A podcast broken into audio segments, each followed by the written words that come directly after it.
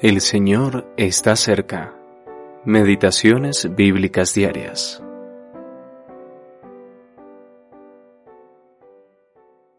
Hizo el rey otro banquete por siete días en el patio del huerto del palacio real a todo el pueblo que había en Susa, capital del reino, y daban a beber en vasos de oro y mucho vino real, de acuerdo con la generosidad del rey y la bebida era según esta ley, que nadie fuese obligado a beber, porque así lo había mandado el rey a todos los mayordomos de su casa, que se hiciese según la voluntad de cada uno. Esther capítulo 1 versículos 5 y 7 al 8. Después de la cautividad en Babilonia, décima parte, una lujosa fiesta. Históricamente, el libro de Esther encaja en un espacio de unos 40 años entre Esdras capítulo 6 y capítulo 7. Los eventos descritos en Esther acontecen entre los judíos que no regresaron a Jerusalén, el lugar que Jehová había escogido para hacer habitar su nombre. Deuteronomio capítulo 26 versículo 2. Algunos habían prosperado, alcanzado incluso altas posiciones en el reino.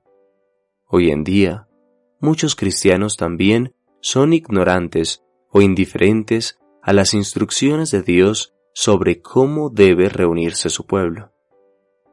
En Esther vemos a los creyentes en el mundo, pero no del mundo, un mundo de placer y poder en el que ni siquiera se menciona a Dios ni a la oración.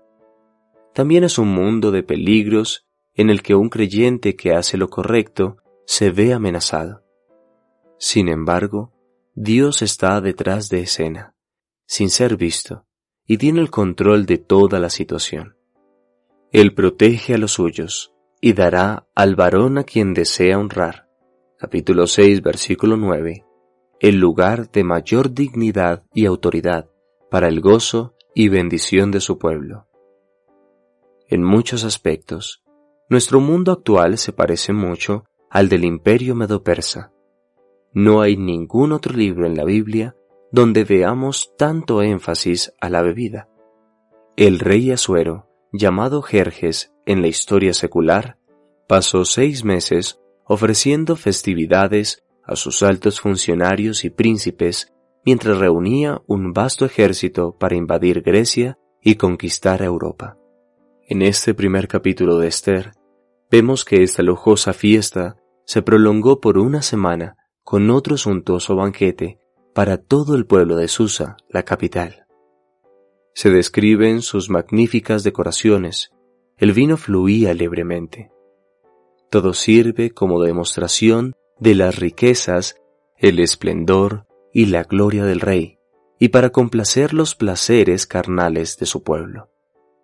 Qué lejos está esto de los pensamientos de Dios. Eugene P. Vedder Jr.